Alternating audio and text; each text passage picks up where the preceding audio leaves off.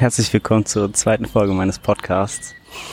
Schön, dass ihr wieder da seid. Und an erster Stelle will ich mich aus tiefstem Herzen bedanken für jeden, der die erste Folge gesehen hat, der kommentiert hat, der einfach Liebe dagelassen hat, der die Folge geteilt hat. Die erste Folge ist jetzt auch auf Spotify und bei Apple Podcast und ich habe gesehen, da haben sogar schon welche von euch Bewertungen dagelassen, was mich so gefreut hat, ähm, weil das einfach mich voll unterstützt und motiviert und das hat mich sehr, sehr gefreut. Deshalb von tiefstem Herzen danke, danke, danke dafür. Ähm, ich würde sagen, wir starten direkt wieder mit einer Frage rein. Ich habe eine Frage bekommen ähm, in Bezug auf die letzte Folge, die ich ziemlich cool fand. Und zwar wurde ich gefragt, Bro, wie finde ich Glaubenssätze, die schwer zu finden sind? Weißt du, was ich meine? Und ich weiß so hart, was du meinst. Ich fühle es so sehr. Ähm, also das Erste, was wir uns nochmal bewusst machen können, was mir immer sehr hilft, ist den Mechanismus zu verstehen. Also was passiert mit unseren Glaubenssätzen? Warum haben die überhaupt Einfluss auf uns? Wenn wir eine Emotion empfinden, dann ist es der direkte Feedback Loop auf einen Glaubenssatz, den wir uns haben.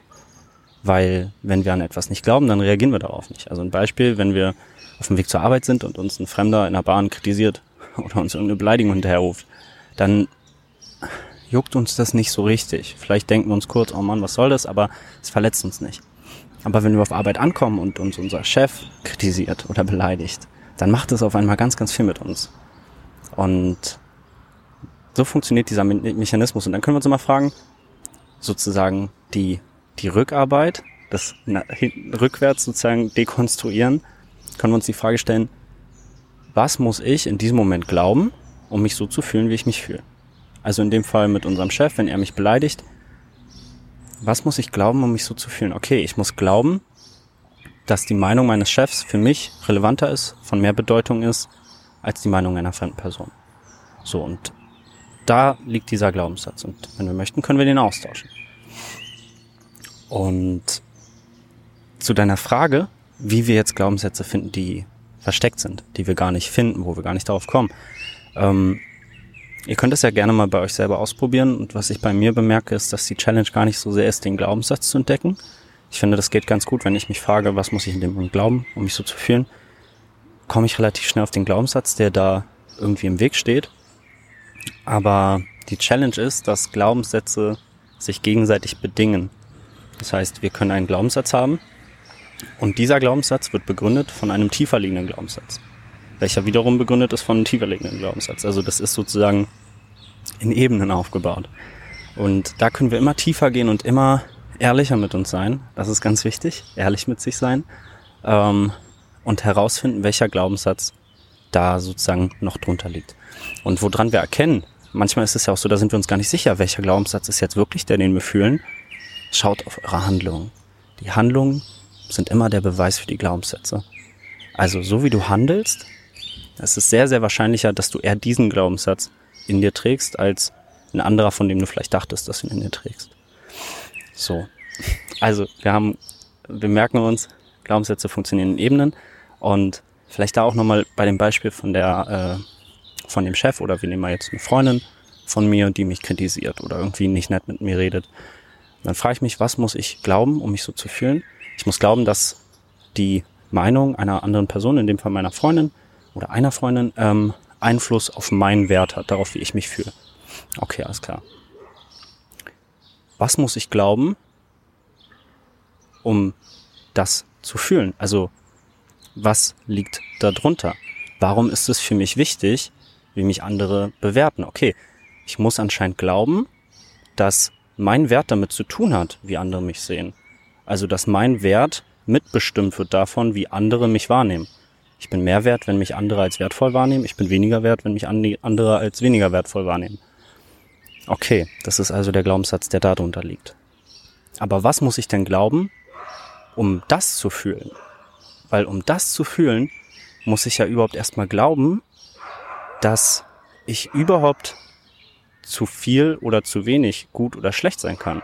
Also dass ich überhaupt, dass da überhaupt eine Bewertung stattfindet dass ich nicht genug bin, dass ich abhängig davon bin, wie andere mich sehen, dass andere mir das Gefühl geben, genug zu sein. Und das ist bei mir, ich weiß nicht, ob das bei euch auch so ist, aber ich äh, merke das bei ganz vielen, dass das so einer dieser wirklich ganz, ganz grundsätzlichen Glaubenssätze, negativen Glaubenssätze ist, die jeder zu einem Prozentsatz in sich trägt, dieses Gefühl von, ich bin nicht gut genug. Und da lande ich tatsächlich immer wieder bei mir. Und ähm, ja, probiert es gerne mal bei euch aus. Und äh, könnt ihr auch mal auch gerne schreiben, welche Glaubenssätze da bei euch ganz tief unten versteckt sind. Mm. Und dann kann man natürlich die Glaubenssätze austauschen. Und um das vielleicht zu erklären, wir haben in der letzten Folge über die Motivation gesprochen, der Motivationsmechanismus. Also wir entscheiden uns immer dafür, was für uns am wenigsten Leid und am meisten Freude bedeutet. So, und die Glaubenssätze an sich, die haben gar keine intrinsische Kraft. Also die Glaubenssätze, ich habe mal ein Beispiel gelesen, da wurde das voll, voll cool erklärt. Die Glaubenssätze könnt ihr euch vorstellen als Glühbirnen, ja, die eingeschraubt sind. Überall ganz verschiedene Glühbirnen, ganz verschiedene Glaubenssätze.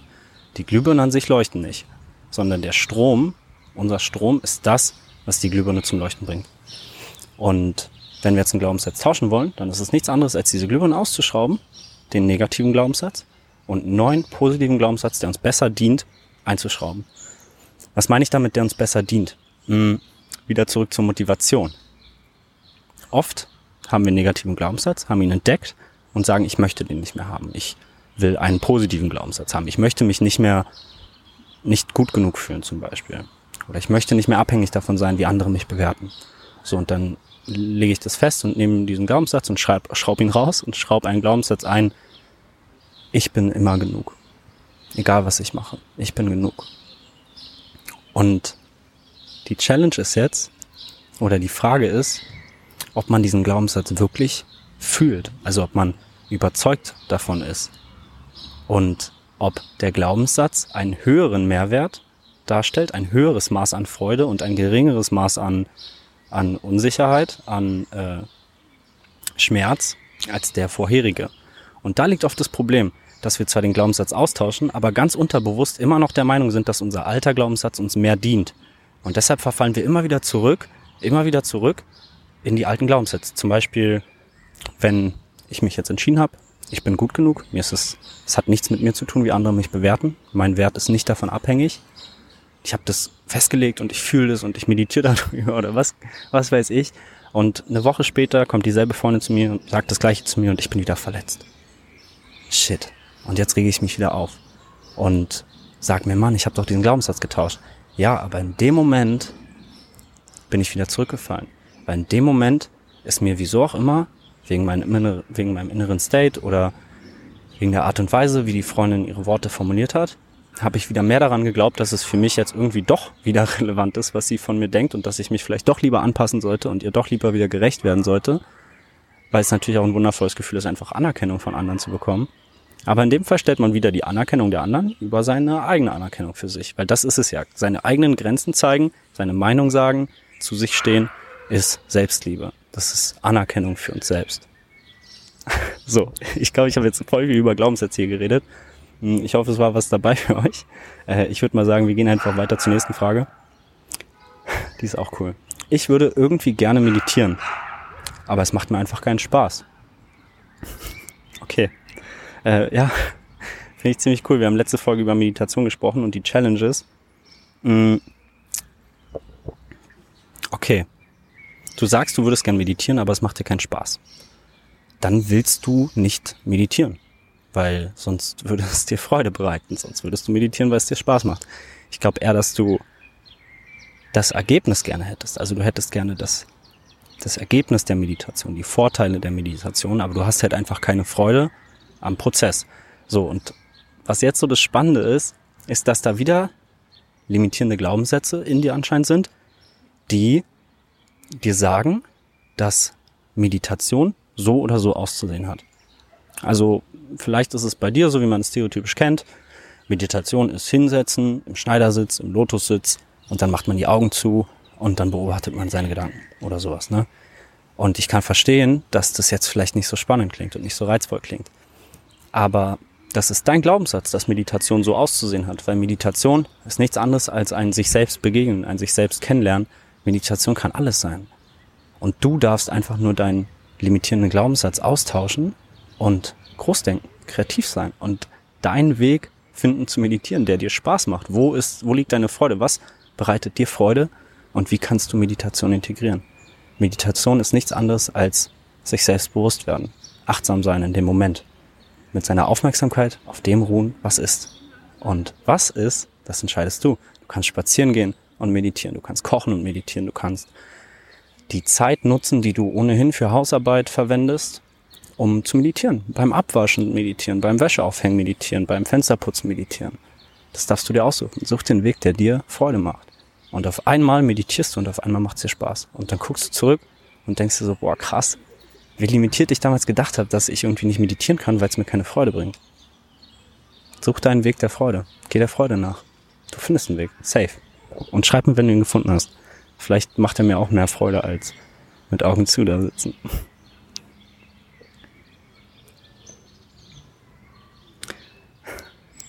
Mein Freund wirft mir vor, ich mache zu wenig und gibt mir das Gefühl, nicht genug zu sein.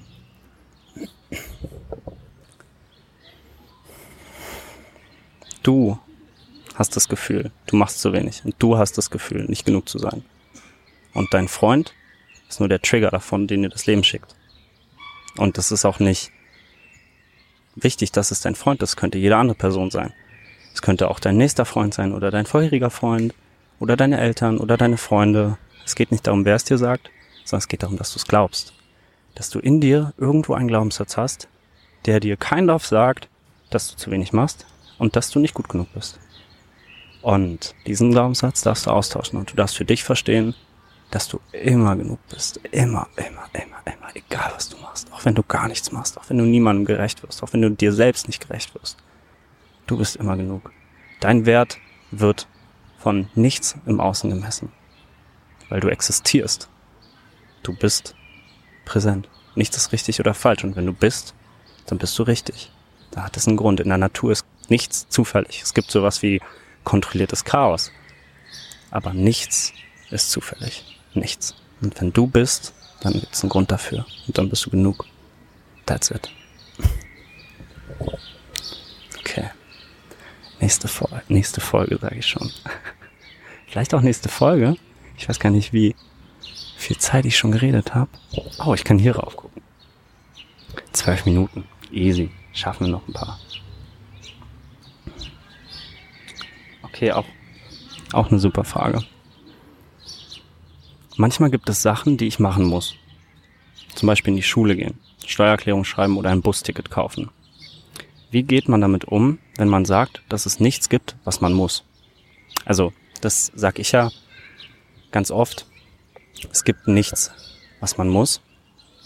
Und das sind so typische Beispiele, die mir auch immer wieder begegnen in Gesprächen, wenn ich darüber spreche. Und dann sagen Leute, ja, Aaron, aber guck mal, ich muss doch zur Schule gehen, ich muss doch meine Steuererklärung einreichen, ich muss doch Geld verdienen.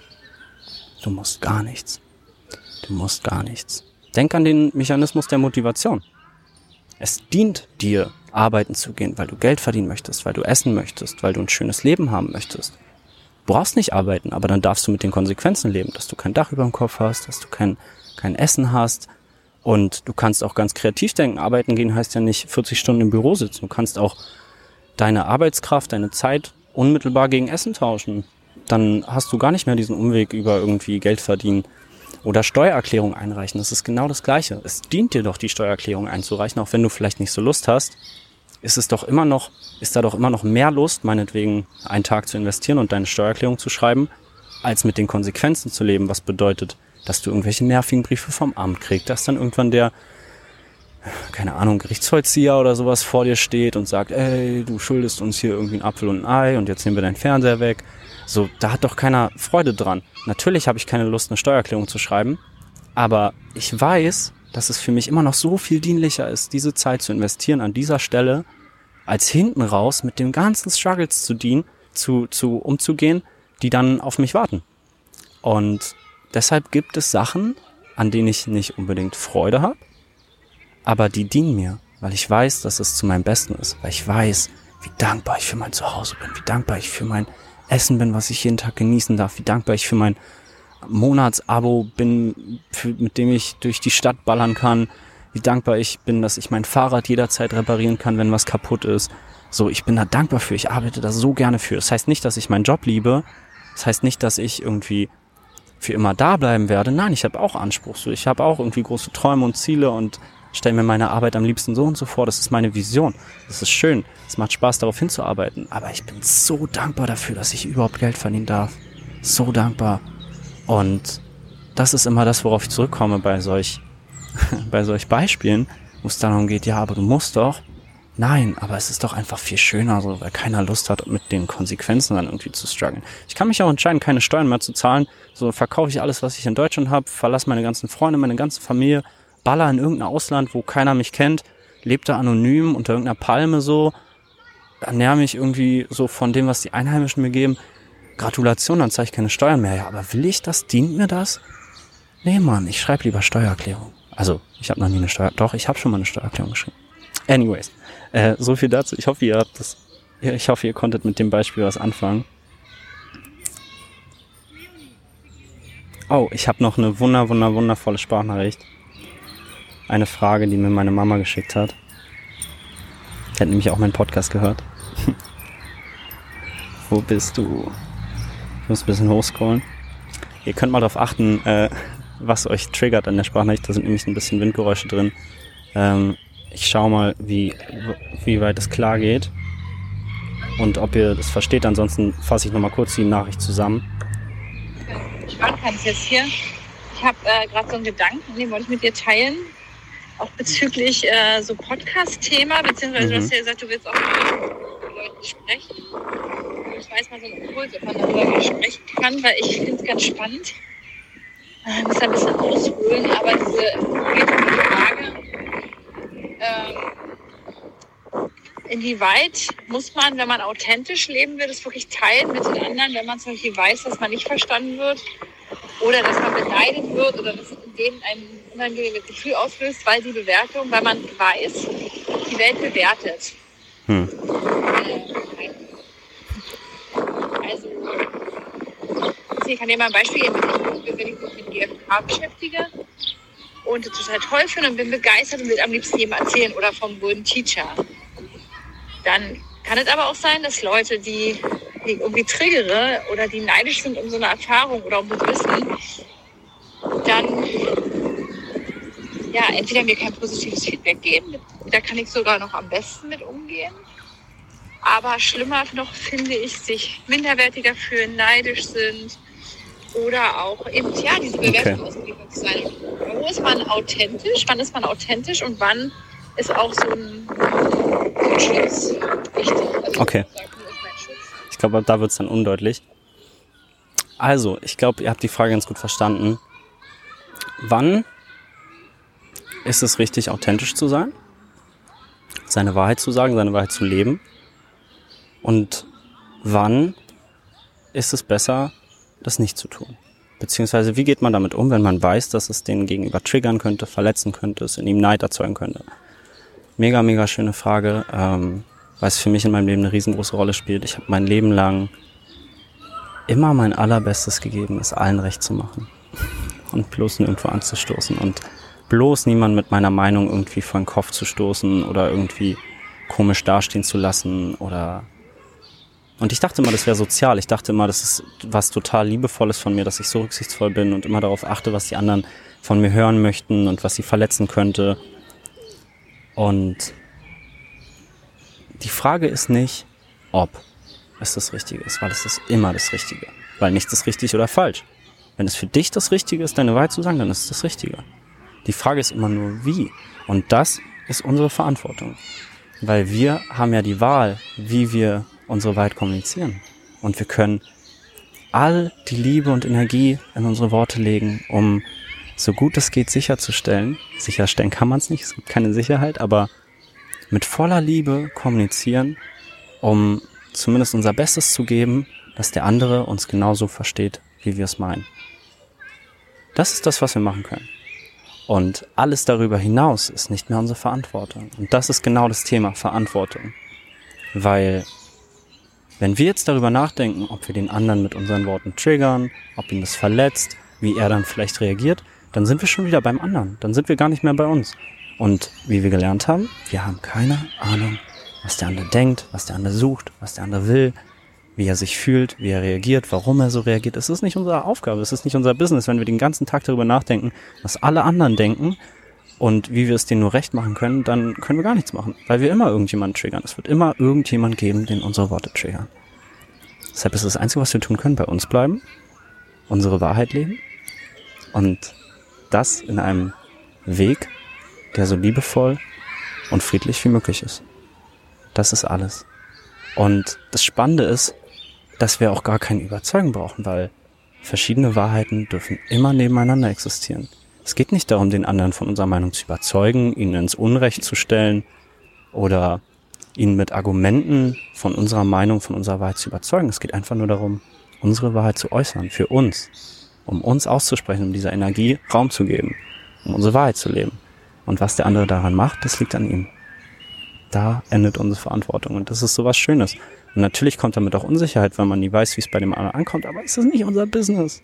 Und wenn wir damit anfangen, das zu unserem Business zu machen, dann entstehen überall Krisen, so. Dann, dann kommen wir nie an. Dann können wir nie frei kommunizieren und unsere Gedanken Raum geben und irgendwie unsere Wahrheit leben. Ja, so viel dazu. Das heißt, es ist immer der richtige Weg, authentisch zu sein. Immer, immer, immer. Du darfst immer authentisch sein. Das heißt nicht, dass du immer authentisch sein brauchst, weil natürlich gibt es auch manchmal Momente, wo es dich vielleicht einfach nicht excited, wo du einfach keine Lust hast, authentisch zu sein. Weil du vielleicht mit der Person irgendeine Vergangenheit hast oder es an der Stelle jetzt vielleicht in dem Gespräch für dich einfach nichts verloren hat, darüber zu reden. So, ich laufe ja auch nicht durch die Welt und erzähle der ganzen Welt von meiner Sexualität oder sowas, weil ich vielleicht einfach nicht das Excitement habe, jetzt einem Fremden davon zu erzählen. Ähm, und das ist ja dann auch nicht gut oder schlecht, sondern es ist dann einfach meine Entscheidung, so dass ich merke, so, ey, ich habe jetzt einfach gar keine Energie, jetzt irgendwie drüber zu reden.